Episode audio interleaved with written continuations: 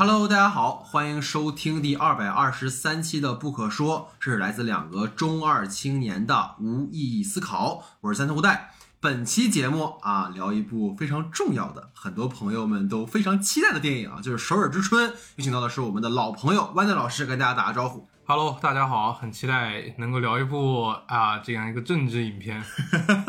然后万代老师现在其实呢，身在曹营心在汉啊，虽然聊的是《首尔之春》，他满脑子都是《沙丘二》。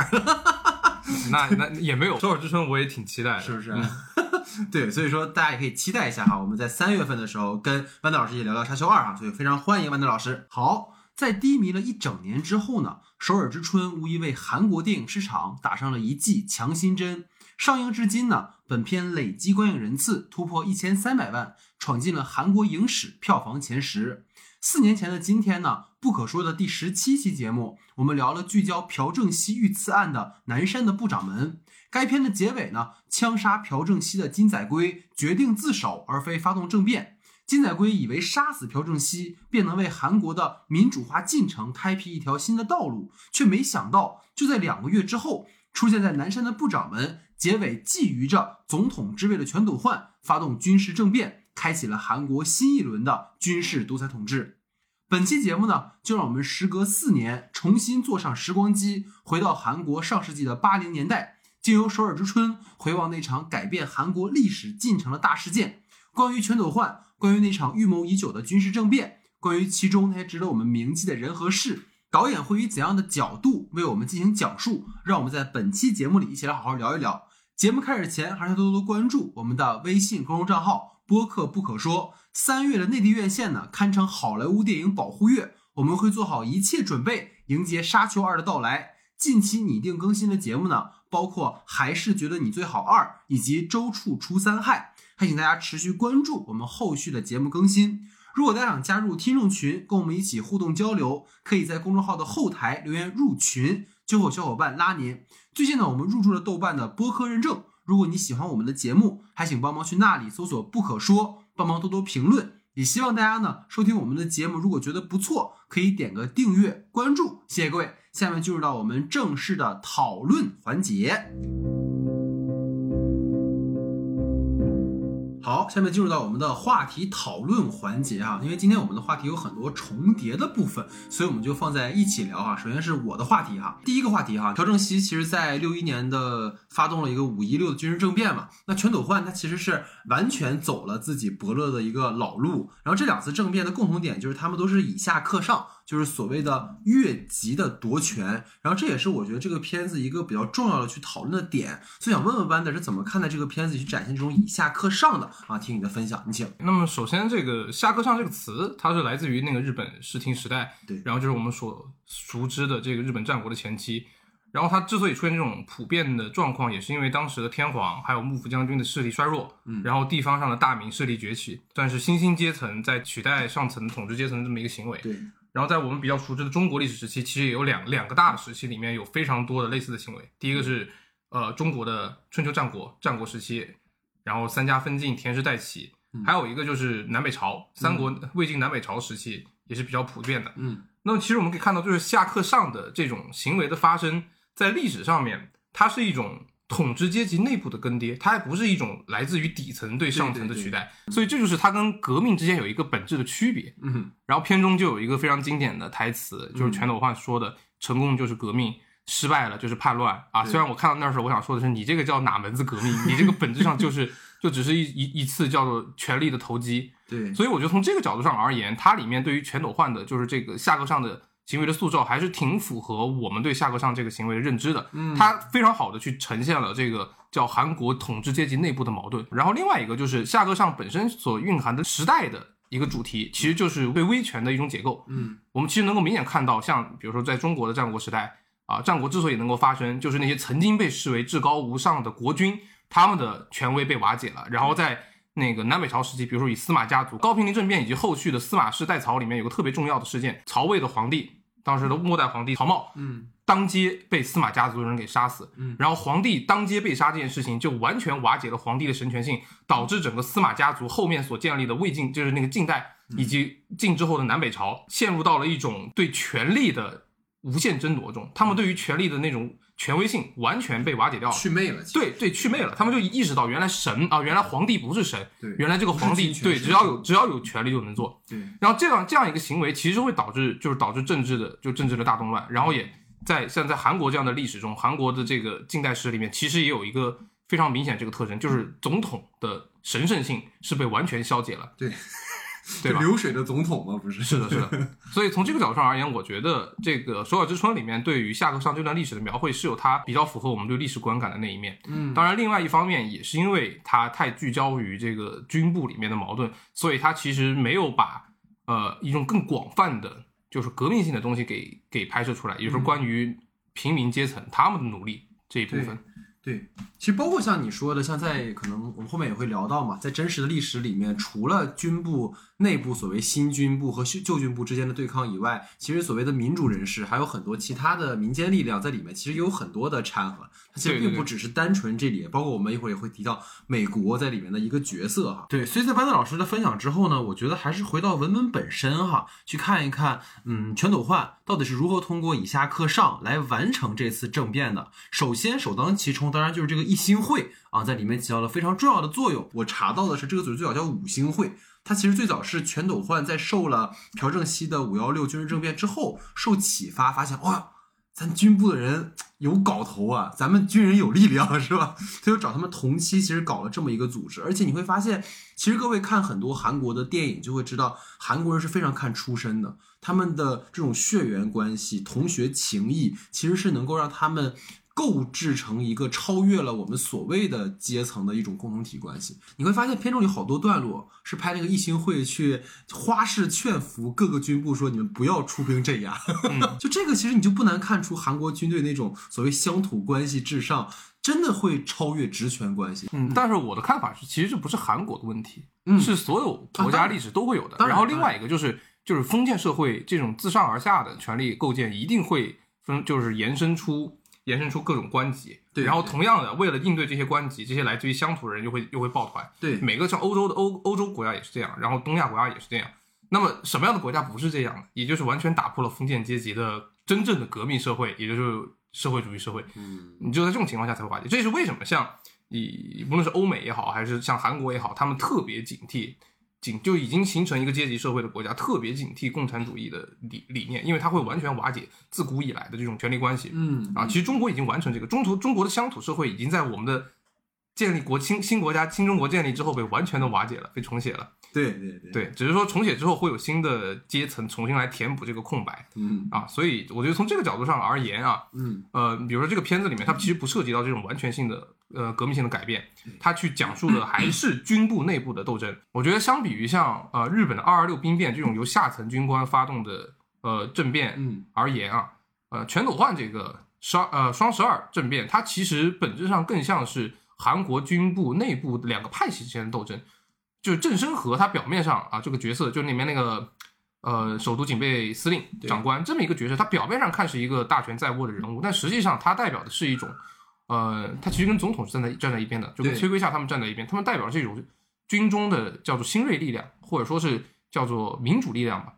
然后全斗焕这批人，一心会的这一批人，他们代表的是自朴正熙时代下来的这些传统的去需要维持这种独裁式的统治关系的军事的既得利益者，然后他们要去维护自己的权益，对发动这么一场变乱。对与其说是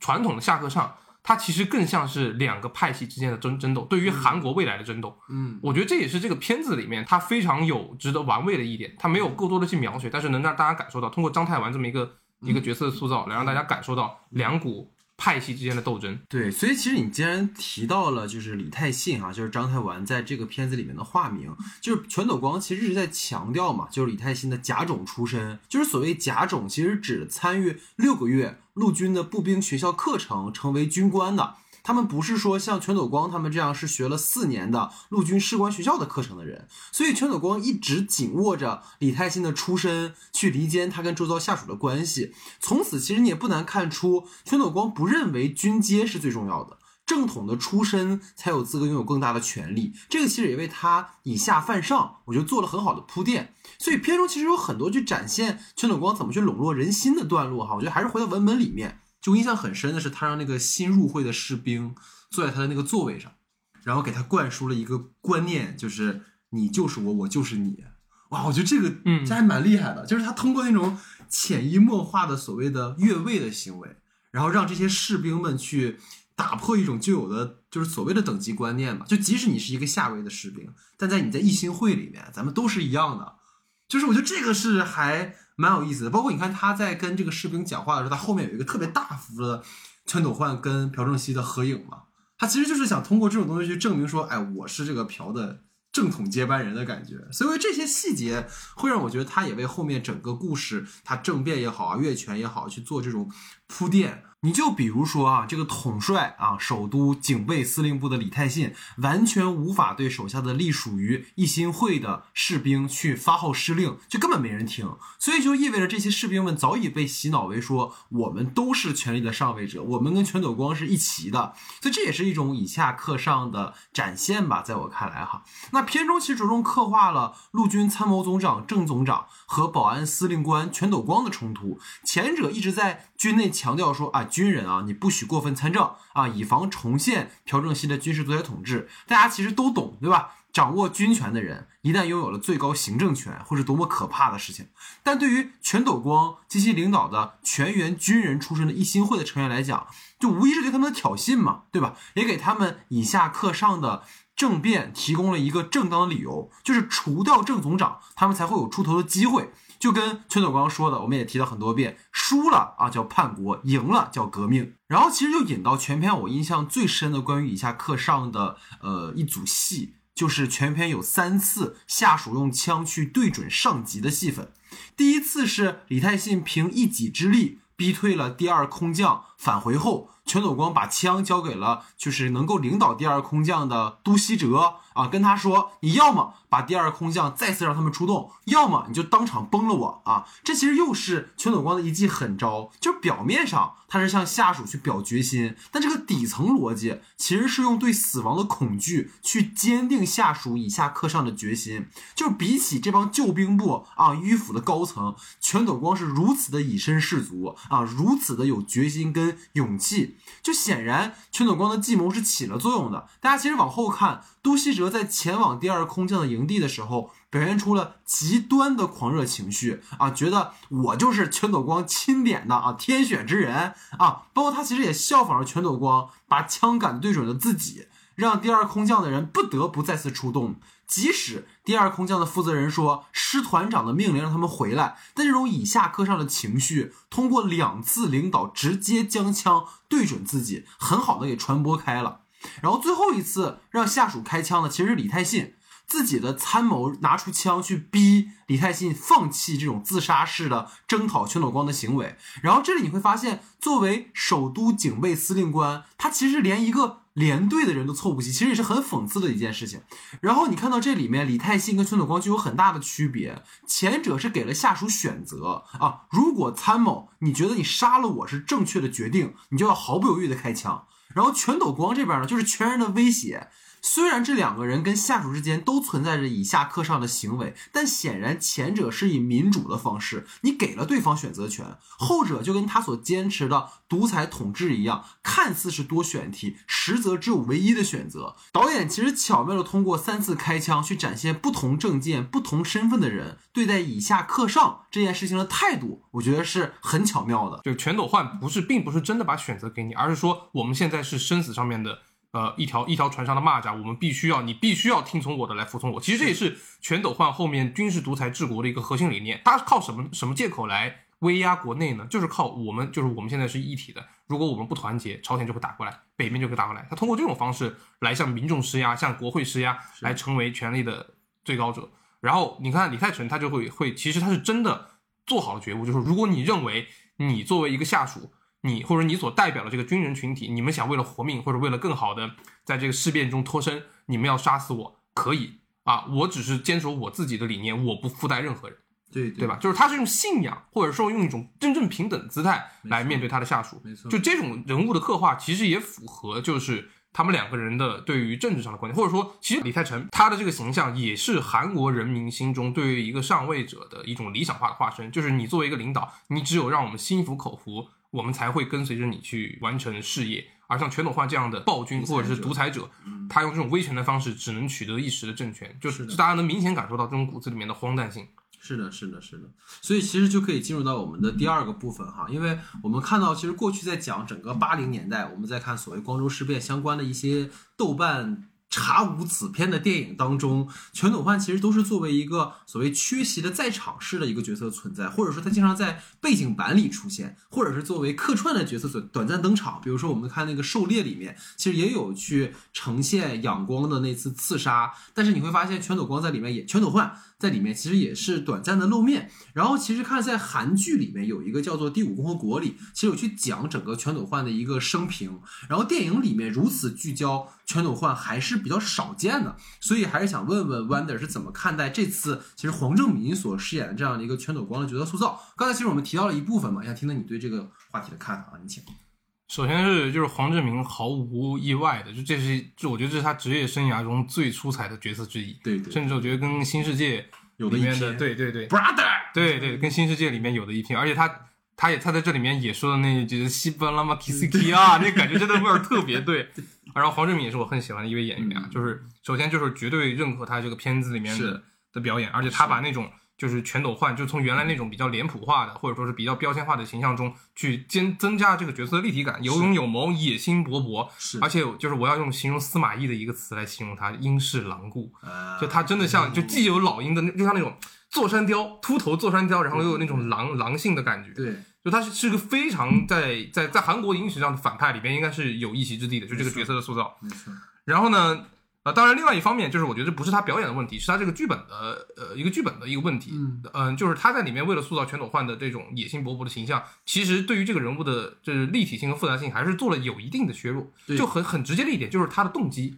他把他的动机简化为一切都是为了他的个人野心和权利，所以黄正明在表演的时候也是把他往一个野心家的方向去去进行发展的。对就是我这里提一个，就是参照的一个角色啊，就是我心中啊，如果对一个更优秀的一个演，就是这个角色的塑造，嗯呃，他其实我会我会更倾向于他像《走向共和》里面的袁世凯。啊，就你比如袁世凯他，他里面有有就在《走向走向共和》那个剧里面，他有一句非常经典的话，嗯就是他跟梁启超这些人去谈论谈论这个什么叫民主的时候，然后他就说啊、我从来没见过什么叫民主，我只见过一个又一个的人，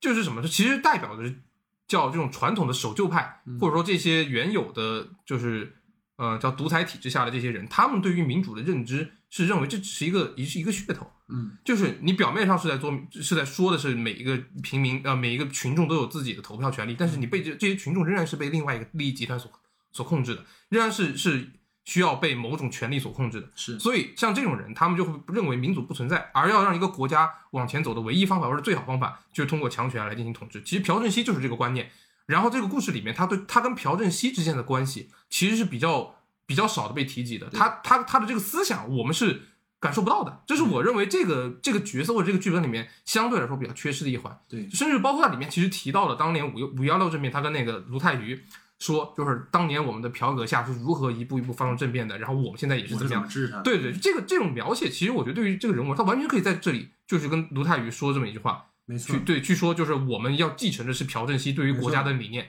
包括他跟一心会那些人，他们就这一群人，虽然虽然他们是军事独裁者，但是就站在那个层级上面而言，他们是掌握国家权力的人，他们一定需要一一套话术来来来，就除了利益相关之外，还有对于国家本身的一种认知。对但我但我觉得这是编剧有一些回避的地方，因为其实这会让这个人物的，就是他的正，就是他的那个邪恶感下降，嗯，他会变得更合理。他最有意思的地方是他在展现全斗光的一种角色扮演。就其实你没有，就是所谓我们感觉他是一个野心家，是因为他在表演一个野心家，哎，对，其实他真正他自己心里的那个部分，他到底对于朴正熙的死是怎么看的，或者他整个的这个思路，他是没有去展现的。所以在卫生间里面，他就会有特别就特别好的那种展现他人人物中的那种懦弱我。其实印象非常深的一场戏，就是他不是说最后的那个像小丑似的那种笑的那个段落，是他有一场戏是他把头给塞到那个水里憋气的那个段落。嗯我觉得那个镜头非常非常好，虽然只有那一下，但是你能感觉到，因为我在看啊、呃第五共和国》的时候，我就反反看了那那几集，就是在全斗焕知道朴正熙死的时候，他其实还蛮难过的。因为如果大家去看这个历史的一个发展，刚才我也提到过，就是全斗光能够上位，其实全都是朴正熙所赐。包括他所在的那个五星会，在早期其实也面临过灭顶之灾，也是朴正熙保的他。所以说，在他的这个所谓阁下去世的时候，他其实有一场戏，就是你刚才说的，说你绝对不能质疑阁下的革命是错的。嗯，然后他也提到说，当年因为有一个典故是，当年朴正熙在军事上位之后，很多在军部他们那个军校内部的人是非常不认可这种行为的，但是。当时全斗焕就带着一帮人在那个军队里面游行，说：“哎，咱们老大做的是对的，是可以的。”然后又让他收获了一波民心。所以其实这些都是可以去更好的，可能通过塑造朴正熙跟全斗焕的关系，去呈现全斗焕是如何继承朴正熙。那这个可能像你说的，他为了容量啊，或者各方各面的原因，他其实做了很多的删减。你看那个《第五共和国》里面，李德华老师饰演的那个全斗焕，是展现出来一种霸气。然后可能也是因为我们的电梯战神他自带的那种状态，他其实有种邪气在里面。对其实我印象很深的有两个视听上的两个点，一个是影片开场的时候拍全斗光，他就很有意思。其实我们也知道他没有拍他的脸嘛，从他的一个所谓被郑总长钦点为调查本部长之后那个背影开始拍，那个调度很有意思，就是你会发现从那个调度的打光就能看出他们的派系之分。就是无论是此时的这个李泰臣跟全斗光，还是全斗光跟郑总长啊和那个崔圭夏总统之间，他们其实是一个完全对立的一个座位的关系。包括在光线的使用上，你看他在给全那个金在圭戴上眼镜的时候，他其实是一个逆光的一个状态嘛。然后说出了那句非常非常经典的台词，就是外面的世界还是一样的。嗯，所以你就会发现，就是可能你刚刚也其实我们有闲聊到说，到底首尔之春是什么？其实首尔之春就是一股民主的旋风，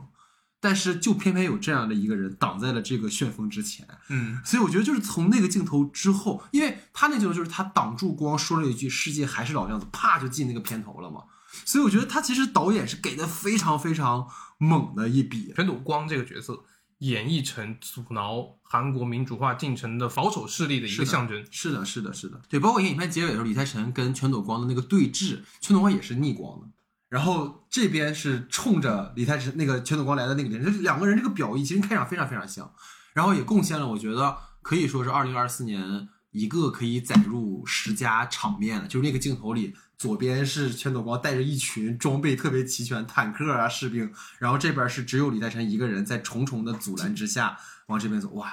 那种悲壮感。对，然后所以在这个这个所谓打光的点之外，我觉得还要讲就是黄圣明这个演员本人，因为他其实像刚才你说，他塑造过非常非常多有魅力的反派角色，除了刚才我们说新世界里面的黑帮老大，他在去年的那个苏里南。那个剧里面，其实演了一个非常有魅力的一个毒枭，所以你看他无论每一次，无论是跟外人的对抗，还是说跟自己人的安抚，还是说他的野心的膨胀，他的面相是非常不同的。这个演员他展现出了非常丰富的一个面相，包括他在每一次其实处于比较劣势的时候，尤其是他知道李泰臣那边马上就要发导弹过来了。他的那个状态，你会发现他在那么几个瞬间，对于他所坚定事情的犹疑，是能够通过这个演员展现出来的。虽然说我们没有看到这个人物更多的从文本层面上的内容，但是他的状态的表现，其实能够让你看到他是一个很丰富的一个角色。包括其实前面我有提到的，就是全斗光一直在扮演一个啊非常有霸权的一个人。啊，他鲜少展现他个人情感的部分，因为其实我们在看《第五共和国》里面，在全斗焕决定去夺权的时候，其实拍很多他跟家人之间的对话，包括他在不断的拒绝，然后不断的有犹疑，但其实，在我们这个片子里，他又成为了一个符号。我觉得他也是有意在扮演这样的一个身份啊，这个是很有趣的。包括我印象很深的，其实他在三顾总统府的情节，从第一次的礼貌客气，到第二次的那种半威胁式的，然后甚至还不忍忍不住就会说一句什么“哎西”，然后第三次签字的时候，因为正面已经成功了嘛，他完全是一个居高临下的态度。他每一次见总统的这种心态的变化，你就能看出这是一个非常有计谋，然后明确知道自己每一次表现给外人的状态的那种分寸的一个人，我觉得是非常厉害的。对，就是你说的，他其实是在用一种表演的方式来彰显自己的权利。其实我觉得这也是对于整个片子里面的一种主题的一个彰显，就是这个片子里面从主创角度上，我们可以明显感觉到主创的意思是，这些所谓的上位者、所谓的权力者，都是一帮一群草包，就是一个巨大的草台班子，对吧？班子啊对吧？世界就是巨大的草台班子。对对，他其实有沿袭了这么一个理念，就是其实是把政治简单化，嗯然后把政治上的人物给世俗化，嗯，然后这里面也是一样的，把全斗焕从传统的那种暴君啊、独裁者的形象里面拉下来，或者从照片上拉下来，对对，把它从照片上拉下来，变成一个立体的人，然后去想象他应该面临人的哪些困顿、那些嗯那些矛盾。所以我觉得从这个这个意义上来讲，我们看完片之后，我们的最大感受是什么？所谓的全斗焕，你也不过是一个凡人而已；所谓的那些总统们、那些政客们、那些军人们，你们也不过是通过呃巧巧抢豪夺的方式掌握权力的一个普通人而已。是的，对，这其实是把把政治人物的这种这种神性，或者他们的那种所谓的高大上，给他往下拉，然后把他们拉到平民的阶段。这也是我觉得从一主创角度而言，这是一种民主民主式的电影观念的嗯一种、一种折射吧。对，包括你看，从郑总长这边来看，他为什么一定要让李泰神去做这件事情？你看起来好像说是，哎，你是一个啊比较忠心耿耿的人对，对但是实际上这也是一种表演。对，他为什么自己不直接除掉全斗光呢？所以我觉得这里面都特别特别，都是所有的人都在表演。你看起来这些代表着民主进步力量的人，其实内部也是一样的。所以这个东西其实是非常讽刺。虽然我们看起来它是很明确的民主对独裁、正邪两立，但实际上你仔细去看那个所谓正派的里面的这些人里，也都是非常纷繁复杂的。是的，是的。对，看这个片子的时候，我还有一种感觉，就它里面对于这个政治的描绘，嗯会让我想到田中芳树的《呃银河英雄传说》。嗯银河银银河英雄传说这个里面，它其实也描绘了帝国，嗯和那个叫呃联邦之间的一个民主联邦啊之间的斗争，然后它里面的呃也是双雄的试点，展现了一个帝国的上位，一个非常年轻的皇帝。嗯。啊，然后和一个就是联邦里面的一个将军，他们两个人的的就是一个双雄的成长，然后其实我们一开始可能会站在那个民主呃联邦的那个角度。去看联邦政府如何去捍卫所谓的人类的自由啊，嗯然后平民的权利，在后面对对，叙但后面对，但后面又会发现，就其实田中芳树是在折，就是通过这种方式来折，就无论是哪个政体里面都会有重置重置存在，也会有英雄人物存在，英雄人物会推动历史的进程发展，然后重置也会去就是去会会阻挠这些英雄人物，所以我觉得这样一个观念其实也是把政治区面化的一个表现。对，当我们看到《首尔之春》这样的一个片子的时候，作为一个观众，我们会感受到一种兴奋，嗯啊，但是曾经我们也是会有过的。你比如说像那个黄建新老师的脸背靠背，脸对脸，嗯嗯，对吧？其实包括其实其实像年会不能停这样的一个，哪怕讲职场的电影，它也有对于上位权力者的一种一种消解、一种嘲讽。就这种东西，其实才是真正属于平民，或者是属于一个大众阶层应该去在电影中对上位者的态度，而不是把他们当做一个神坛里面的。呃，一一个一个雕像，一个画像，嗯，对，所以其实到这儿我特别想问 Wander 一个问题，因为你会发现这个片子，你也跟我提到，在豆瓣上有超十万人现在已经打分了嘛。然后其实春节档的片子还蛮热闹的，虽然整体上可能呃质量参差哈，但为什么这个片子会在这个时间大家会这么的喜欢？你觉得原因是有哪些？我觉得首先第一个点啊，就是豆瓣看的人高和他在整个中国的电影观众中有热度其实是两回事儿。也是，对，其实是一个同文层对对，其实是属于一个一个影迷的影迷找到了一部好电影的那种快乐。而为什么影迷会在这样的片子里面找到快乐呢？呃，更本质的原因是因为春节档这些片子，说实话，你很难看到一些有有趣的东西。嗯，他们会拍的很好，我觉得《飞驰人生》包括像《热辣滚烫》拍的都很好，而且我也确实被里面的某些情节感动到了，但我并不觉得他们有趣，因为我知道这个电影的每一刻会发生什么东西，嗯对吧？嗯，我我们在电影开头沈腾一出来，我就知道这个角色最后就是要涅槃重生的。贾玲一出来，我知道最后他就他是要打，他是要瘦的，对，他是要瘦的。就这样的话，我们对电影本身就不是去看一个故事，而是去看一个记录，看他如何达成这一个目标。是，对，那所以所以，而且我觉得在这样的片子里面，就在一个既在观众已经知道既定结果的情况下，如何在片子的内部去营造出戏剧感，这是一个中国的电影创作者里面很难做的事情。嗯对吧？其实其实就包括，其实不只是今年的这些电影，像去年往年的一些很优秀的影片，尤其是关于历史方向的，嗯在你已经确定结果的情况下，你其实很难在中间找到一些比较有趣的呃一些发展。你比如说像《长安三万里》，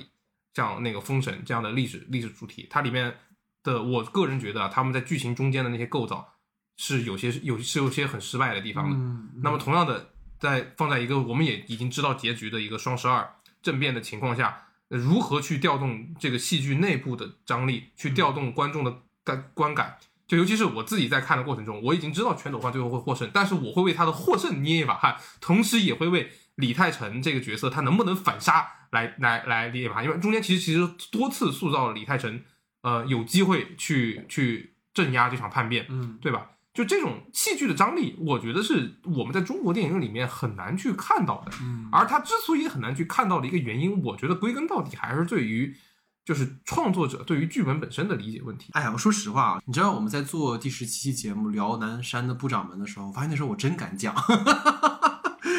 但现在好像你就会压抑自己的这一部分，所以我就想跟你聊，我说为什么这个片子在今天会有这种热度？当然，很多话是我们有共识了，我们没必要把它说的太白。但我觉得一个很有意思的点就是，大家其实看到了在旧军部，也就是说李泰成所领导的这个呃里面的这些所谓的草台班子们所展现出来的这种集体的无力感，和在其中的那个别分子，比如那个宪兵团的那个人，他如此的想要去挽救这个颓势，但是却没有任何的办法。我觉得大家在经历了，我一直在说，因为呃四四期我们的另一位嘉宾就总会跟我讲说，老大你总在提疫情，为什么已经过去两年了？我觉得这件事情已经过去了，为什么你还在反复的提？因为我觉得我们不能忘记改变了我们这个世界的那个很重要的时间节点。所以就是为什么大家会对这种无力感，尤其是在权力阶层结构当中，明明可以做决定的人，却没有在事实的时候帮助到大家。大家在看这个片子的时候，我相信会有一种非常共识的感觉啊，所以我是这么理解的哈。万德老师跟我向我传来了非常认同，但他知道这个话不能往下讲的目光，相信各位懂的也都懂。对，有机会我们再聊哈。好，那在我的话题里，其实还有一个想跟 Wander 聊的哈，就是作为一个涉及到非常复杂的历史人物跟事件的电影啊，《首尔之春》其实在保证可看性的同时，也做了很好的减法。那这个片子其实刚才我讲，他对角色的刻画也很入木三分，所以想问问 Wander 有哪些让印象深刻的情节，包括哪让你觉得比较遗憾的地方，我可以分享一下，你请。整个《首尔之春》的片子，它作为一个政治惊悚片，它的剧本完成度是非常高的。就像刚才戴老师所说的那样，他在保证了可看性的同时，也做了很多的简化。他把里面复杂的这些人物关系，还有派系之间的斗争，都简化为双雄之间的对决。对对，所以我觉得它的整个整个故事的模板其实就是黑帮片模板嗯啊，就像《新世界》那样的电影一样，就包括他就是学学香港黑帮片，用这种人物关系来代替派系斗争，对来简化，或者我们用另外一种词演绎化，对吧？《三国演义》就是个非常典型的，《三国演义》里面其实是把非常复杂的整个东汉末年的呃门阀之间的斗争，然后派系之间斗争简化为一些个体，刘备和曹操的对决，对，然后然后然后可能一些名把战争场面简化为名将之间的单挑，对这种处理方式就是对于历史的一种非常容易去让观众带入的呃叙述手法，嗯包括里面的很多呃我觉得比较好的一些处理，包括对那个李李泰成李泰成嗯啊那个将军他的整个塑造啊，包括对于全斗焕的这个人物的一些呃细节上面的一些塑造，嗯把这些人物都刻画的非常嗯、呃立体。嗯嗯啊，当然，就是从我个人的角度上而言啊，就是我可能作为一个更偏向于历史方面的一个观众而言，我其实还是比较期待去看到他去讨论一些关于韩国呃那政治问题或者历史问题的 对一些根源性的问题。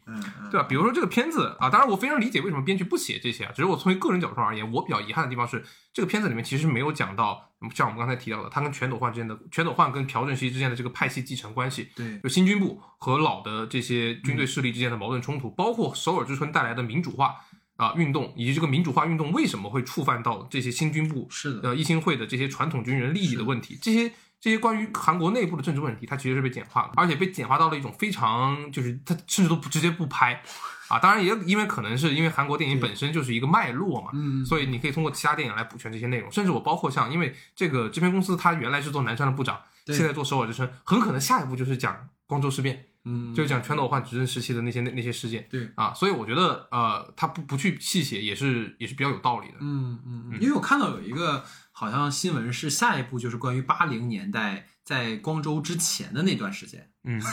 就是拍成电视剧了，就是韩国历历史史片宇宙。啊，所以其实从这个角度上而言，嗯。就是我对于邻国的，包括韩国和日本，因为日本有大合剧，对。嗯，NHK 每一年每一年都会把日本那些你从不同的，哪怕是同一段历史，它会从比如说各战国历史，对吧？他从明治光秀的角度讲麒麟来了，然后从德川家康的角度讲讲怎么办家康，然后还有什么伊达正宗，还有丰臣秀吉，甚至是同一个对同一个历史事件里面，他都会有会有不同的说法。没错，这是我觉得对于对于一个电影创作而言，他就是对于观众而言，你能通过很多视角去看那些就是不是被官方所认可的那些历史，你能从很多角度去思考历史故事。没错，我觉得这是对于历史创作一个非常有意思的一个点。那么对于包括像韩国也是一样的，韩国对于同一段历史时期也会有很多不同的表述，像第五共和国和这个首尔之春，它对于全斗焕的塑造也完全不一样。我觉得这是这是这是对于观众而言其实是件挺幸福的事情。然后同样的，在我们国家里面呢，近代里面北洋整个北洋时期，嗯，整个民国时期有非常多很有意思的人物，是，他们都没有被拍摄出来，都没有被讲述出来啊。包括我觉得很有意思的，像袁世凯和他的北洋军阀里面的这些呃一些矛盾问题，甚至包括像整个民国呃民国民党早期的内部的斗争，像那个宋教仁，宋教仁是我很喜欢的一个人物，就他没有一部中国电影去描述他对宪政的理想，包括他跟袁世凯。还还有就是蒋介石这些人之间的斗争，因为我们的历史是被固定化的，我们是有一套标准答案的，是不允许你进行其他方向的阐述和演绎的。对，这种就会极大程度的其实是限制人们对历史的认知对，啊。我觉得这个呃怎么说呢？可能随着时间的推移，关于民国这段历史，甚至包括更现代的一些历史，它都会有更多让民间去阐述的力量。然后到那个时候，我们可能才真正真正能够称之为电影创作的一种自由化。嗯，就是你会发现很有意思，就是在那段被我们不能去讲述的故事当中，其实大家还是有很多想讲述的东西，所以这些讲述的东西就会放在古装的权谋剧里，或者是放在像年会不能停这样的职场剧里对对对。去讲那个故事。对，这就是就是历史解释权啊，历史解解释权如果是自上而下的，它就没有戏剧可言，对它一定就是标打，所以它就会显得很无趣。是的，是的，是的。所以我觉得回到这个片子啊，刚才 a n 分享了非常有意思的点啊。其实我印象很深的啊，在这个片子里，其实是他群像式的去写这个全斗光为什么会成功。我觉得他对当下其实有很多的警示意义。然后其一就是刚刚我们聊过了，他在军队去搞这个小团体，通过这种拉帮结派去实现这种以下犯上，去建立群众基础。这个其实是很值得我们大家去警醒。你无论是在这种军队体制下，还是我们今天在职场环境里面，小团体其实都是很可怕的一件事情。甚至你在学校里面，其实都是除非这个小团体是你的，对，可说呢。然后第二个，其实它所展现出来这种群像，就是刚才我们也提到，就是国家高层的一种无能。草包化，草包化，就是你在追溯整个双十二政变能够成功的历史研究当中，其实普遍有认为一个点，刚才我们其实没有提到，就是国防部长的临阵脱逃需要背大国，就是他的玩忽职守、只顾全自己，才会使得原本就群龙无首的政府军就愈发的失控。对，其实片子里非常多的展现国防部长的这种无能，包括他那种见风使舵的丑态。我要问一下 Wonder，这个里面演国防部长的人，你你能想起来是谁吗？不知道谁你看的不眼熟吗？这位老师可以说是韩国反派专业户，叫金义成。他演过什么呢？他演过《釜山行》，哦。你记得吗？《釜山行》里面那个那个最后那个老头，那个坏老头啊，把哦男主他们抗在那边那个就他，哦，这个这个选角也确实很妙。嗯阳光先生》里就是我很喜欢的一个韩剧里，他也是那个骑强者，就是一会儿站日本，一会儿站美国，就也是那么一个人。所以我觉得这个还真的挺有意思的。包括除了国防部长以外，这里面所展现的那个陆军参谋次长啊，然后包括很多将领，他们都是像我们一直在说的，他是一个草台班子，他们都是手握实权，但只会纸上谈兵。然后那种所有的关键需要做抉择的点，全都在明哲保身。我觉得这个是特别能够在通过这个片子去展现出来的东西啊，这也是我觉得这个片子其实很有意思的点。包括第三个，其实刚刚我们会有聊说美国在这里面的作用。其实我们也知道，在整个的冷战期间，其实美苏的亚洲战场就是我们看到朝韩这个关系。然后你看这个电影里面，其实美国出现了两次，这个其实特别有意思。第一次是他给陆本递话说你要小心全斗光，我觉得在那个时候，你可以理解为说，他担心韩国国内的这种兵变可能会给朝鲜去攻打韩国造成一个可可乘之机乘之机。是但是此时你会发现，美方其实处在一个观察状态，他并没有参与其实他只是提醒你，他也是想通过这种你们窝里横，看看到底谁能够更好的去维稳，谁能更好的去把握这个政权。然后第二次就是国防部长逃到那个龙山韩美联合司令部的时候，美方就是说，哎呀，朝鲜不会打过来，快滚吧，就是那场戏。我觉得他也就是，当然我看到很多的研究也会发现说，其实是韩国国内是没有一个强权人物的。在那个时候，我们知道对面老金家其实是非常非常强势的，对，他需要去辅佐一个像全斗光这样的一个强权的人物，才可能去对抗朝鲜。所以我觉得他虽然没有，因为有一个点说是在当时韩国的前线军权，其实美国是有绝对的话语权的。是的，那你当时怎么能够把这帮人从前线调回来？其实很大程度上也是美军没有干预，或者是说故意的去这种睁一只眼闭一只眼这种纵容的状态。所以这个是这个片子虽然没有更多的讲美国的参与其中，但是是有去涉及到这个部分的。其实从这些角色塑造上面，我们能够明显感受到，就电影制片公司他的态度，就是首先第一个就是整个所谓的草台班子，其实背后对于韩国的那些政界、经界的那些人物而言，他们并不是真正的像电影里面所塑造的如此无能。首先，对于 那啊，对吧？全斗光他在里面做的很多计划，在现实中的全斗焕他是有个非常精密的安排的，他不是那种临场才去找第二空叔来进行，他早就已经把这些人安排好了。对，他是几乎在万无一失的情况下才发动这场政变，而且事实上在真正的执行过程中，章太完这些人物他们的这些抵抗可以说是微乎其微的，虽然有一些零星的啊、一些开火，但是本质上可以说是奔兵不血刃的就占领了首尔。对啊，所以全斗焕的手腕其实会比呃电影中呈现的要更加雷厉风行，更加果断一点。然后另外一方面，包括新军呃军部的这些人啊，就是啊、这些所不包括国防部长啊，还有那些其他的军军陆军本部的那些高官们，他们的很多时候犹豫的一个根本原因是在于他们很担心，一旦国内爆发出全面冲突，如果他们去抵抗了。啊、抵抗了这些叛乱军，就会造成呃韩国内部的政政治局势的完全失控。对然后就会给北面的朝鲜有可乘之机。对这个刚才你也说到了，所以他们也不是完全出于明哲保身的目的，他们也是包括国防部长为什么跑去呃那个美国大使馆，他在寻求庇护的同时，也是要确保美国在这个事件中去站队。当然，事实上美国也确实站队了，美国最后的态度就是默认。对，就是对于包括你刚刚提到那个问题啊，我们为什么第二空输这些空输部队啊，这些前线部队可以调动到首尔，那美国也是保就是确保了当时朝鲜不会进攻，对所以才放任他们来行动的。包括美国也确实希望，就是整个韩国能够处在一个可控的状态下。就为什么呢？因为虽然八十年代啊，就是八十年代那个自首尔之春之后，韩韩国已经进入了民主化了。按理来说，同样一些是民主体制的一个美国，应该会对民主政体会更有好感，对吧？对吧？但是事实上呢，美国其实根本不在意你到底是什么政体，他只在意一个事儿，就是你能不能听话，你能不能充当好去抵抗朝鲜和共产主义意识形态的渗透这两个目标。没错，那么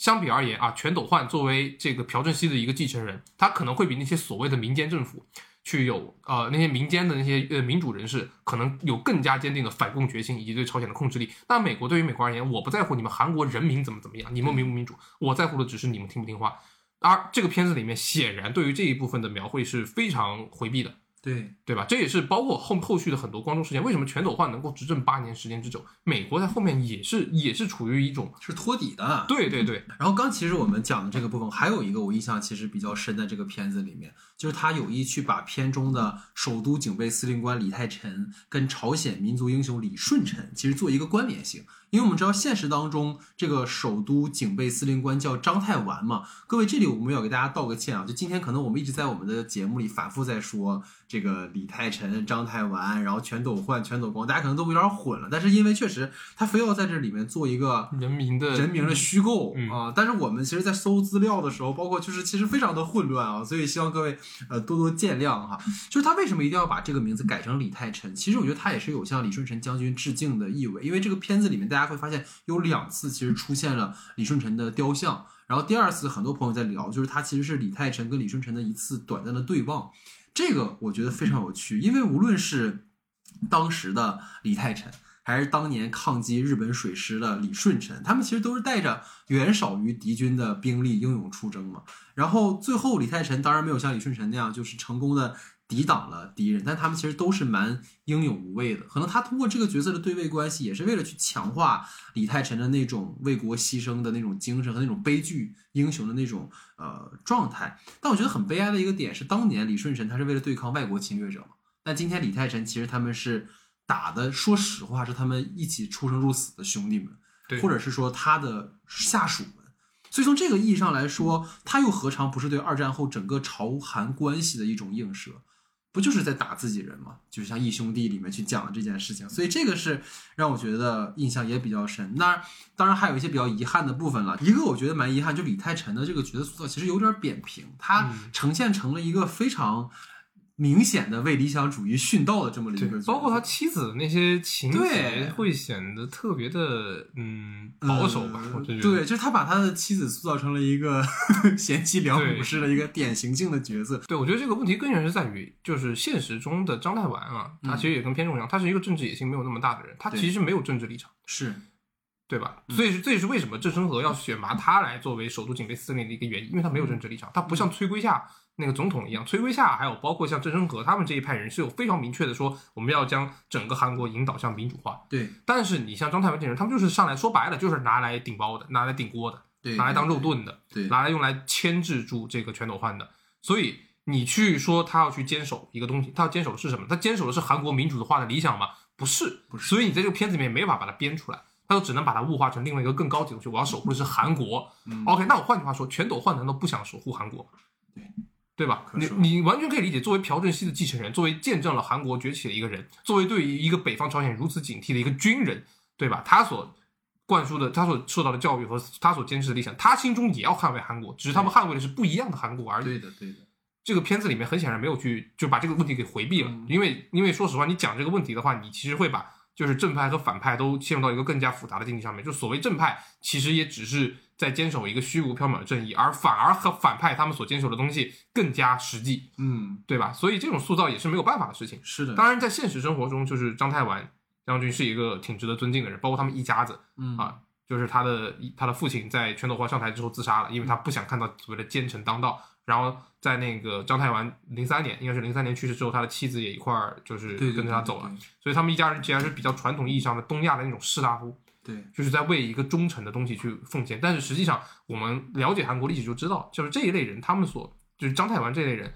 啊，他所坚守的到底是什么，可能都不存疑，甚至说韩国都不是一个独立的主权国家，他们在捍卫的到底是谁的利益？是韩国人民的利益，还是美国的利益呢？所以这种简化其实反而把刚才我们提到这种所有的复杂问题，其实好像都做了一个个回避了，所以这也是就是我觉得未来韩国电影如果要真正说是到某种程度的突破，它可能需要去做的方向。是是，然后其实还有一个，我觉得这个片子有点遗憾的点，就是整个故事的讲述方式，就虽然它足够的精彩和引人入胜，但是其中其实充斥着大量解释性的字幕提示，所以总让我有一种看纪录片的错觉，就似乎是一个一个的事件在牵引着故事的发展，而非是其中的角色在发挥作用。当然了，你毕竟说像《第五共和国》中已经有对双十二政变的完整的展示了，但还是蛮希望看到更加独特的故事的叙述的视角。本片较为全向的刻画方式，当然有它的优点，但考虑到角色呈现的丰富性，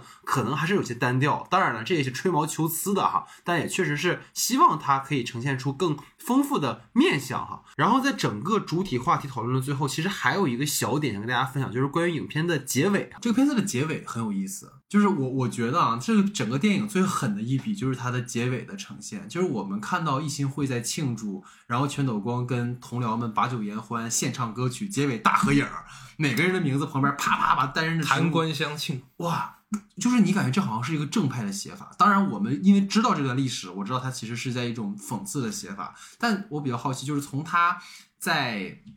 那个卫生间狂笑，然后到整个结尾的这种写法，你觉得他在表达一些什么？就其实那个结尾，我觉得他对于就是对于整个全斗焕执政时期的一种否定，对于韩国的军事独裁政府的一种一种否定，嗯而且就是某种意义上而言啊，就是啊、呃全斗焕是在给朴朴正熙还债。就是因为朴正熙先死，因为朴正熙执政晚期，一九七九年的时候已经出现了福马事件，对而也是因为福马事件的事件，就是当时已经出现了很多反对这个军事独裁的一些运动出现，然后才导致了就是金载圭后面去刺杀呃全斗焕的呃那个刺杀朴正熙的这个间接导致这个行为吧。是所以朴正熙之死其实是让朴正熙的名声得到了很好的保留，不然的话他一定会成为一个后期去镇压民主的暴君，而全斗焕代替他的这个角色。那么从这个意义上而言呢，他去把全斗焕的这个人物塑造成这个样子，其实某种程度上就是就是代表着当下的韩国电影人对于那一段历史的一个全面批判的一个态度。对，因为我印象很深，他最后就是总统在签字的时候，他不是又加了一个签署的时间吗？对事后许可嘛，我觉得写的太好了，就是他对对这是你要铭记的国耻的日子，或者我们把它上升点，就是他是盗取民主果实的罪人们，等到你们要被清算的时候，可以当成证据的时候的那个日子。而你看到最后全斗光他在像小丑一样的那个狂笑的时候，他是满足野心了。他也完成了夺权，但是他的这个行为是多少人日后的噩梦。光州事件当中被迫害的学生、民主人士，抚林事件里中被子虚乌有的罪名关进大牢的学生、教师等等。其实我们都知道，从一九六一年朴正熙夺权篡位到一九八七年全斗光在全民示威游行下台之间的韩国发生过什么。过去的事情其实已成为历史了，甚至说连全斗焕本人可能在去年已经去世了。但是我们不能忘记的，其实是一段段惨绝人寰的百姓受迫害的历史，是国家机关中懦弱高层的不作为，是任人唯亲的熟人社会中可能产生的系统性的对于异己的迫害。这都是我们需要提防跟反思的。它看起来是发生在别人的地方的故事，但是太阳底下无新鲜事，我们又何尝不是如此呢？所以以上啊，就是我们整个的主体话题讨论的部分。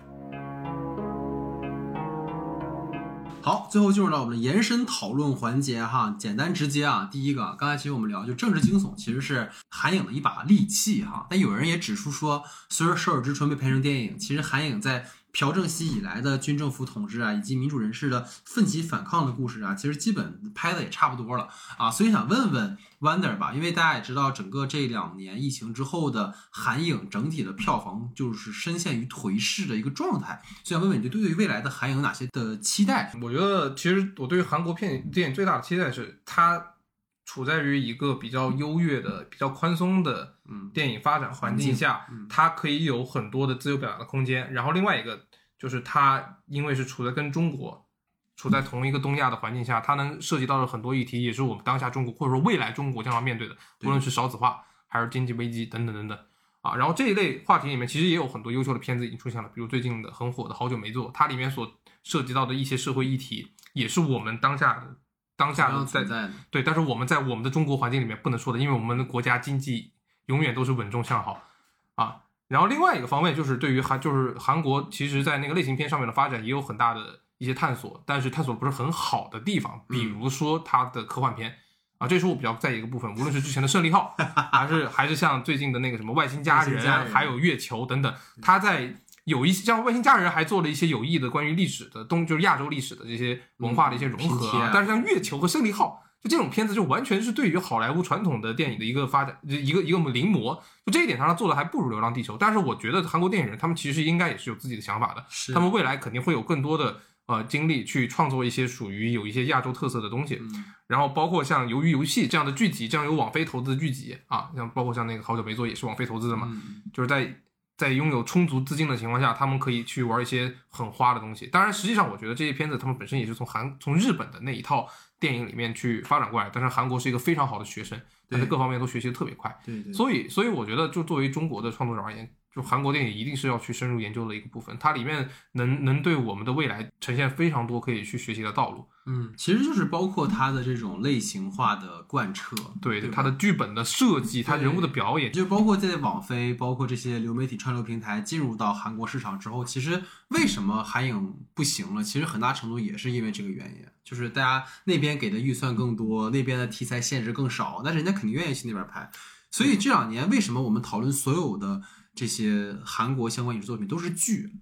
你其实很少讨论电影了，其实也是因为这个原因。但你看，最近其实也有一些吧，就是韩国三月份应该会上一个，就是孙锡九演的，也是一个关于好像网络霸凌和和水军对抗的故事，有点感觉像热搜的感觉。你看中国那热搜拍的是什么？是拍的像上世纪的东西。对，所以就还挺期待这个片子会去怎么讲的啊，就是包括这种时代更迭，其实韩国它最引以为傲的其实是现实题材，因为现实到未来有很多可以挖掘的内容，包括去年我们也聊过下一个苏西，就是特别特别多丰富的题材，它不应该就是，当然我觉得韩国就跟我们现在讨论《流浪地球》一样，他要去建立他的工业化，他要去建立他的那种大片，那种可能能够有更好的票房表现的电影。但可能在今天的目前的韩国市场来说，你拍大片可能未必是一件高回报的事情。你看这些没一个赚钱的，有一个算一个，有一个赔一个，而且其实都为了迎合某些受众的趣味做了非常多的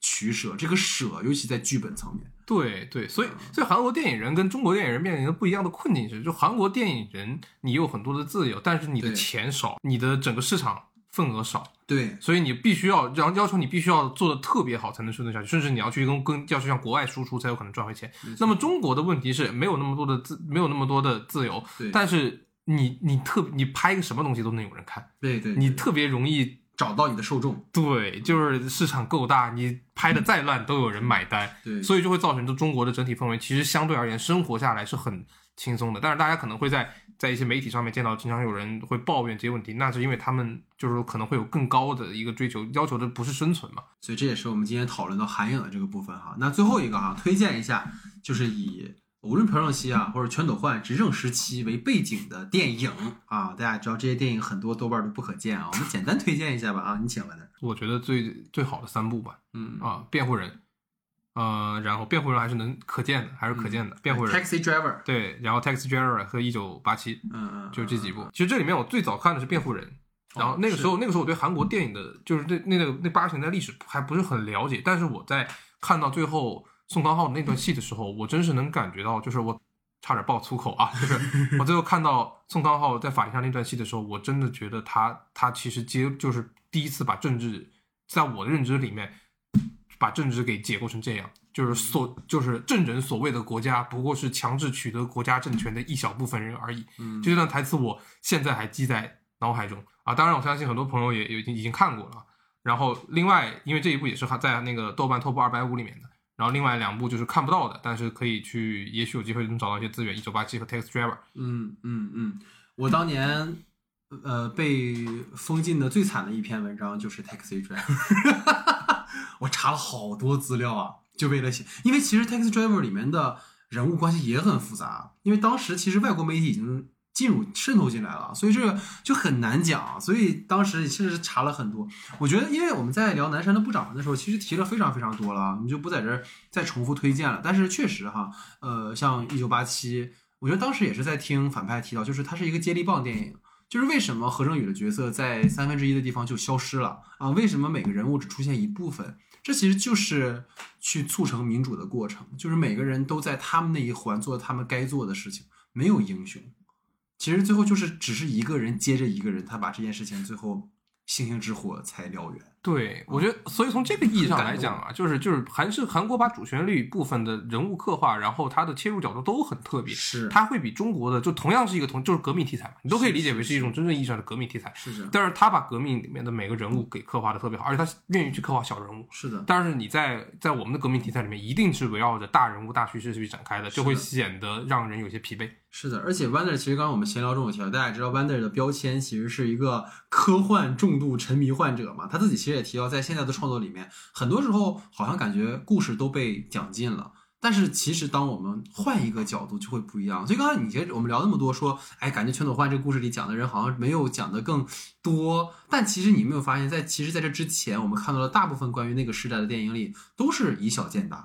嗯，Taxi Driver 里就是从一个出租车司机的日常生活切入到一个大事件的讲述，包括有一个电影《华丽的假期》，它也是就是一家人的生活，然后如何带入进去，甚至朋友们，请回答一九八八里面都会借那个大姐的角色啊，就德善的姐姐去渗透一部分这样的故事。我觉得这个也是韩国比较。有意思的一种呈现，它可能不会直接介入到大事件、大历史当中，它会介入这些人物去进入到这个部分啊。所以以上啊，就是我们整个的这个二百二十三期节目。我们今天确实是大家听这期节目的时候，我不知道最后大家的听感怎么样啊，但确实，一是人名可能会给大家造成混乱，二是我们有很多的讨论其实都是有交叉的，因为。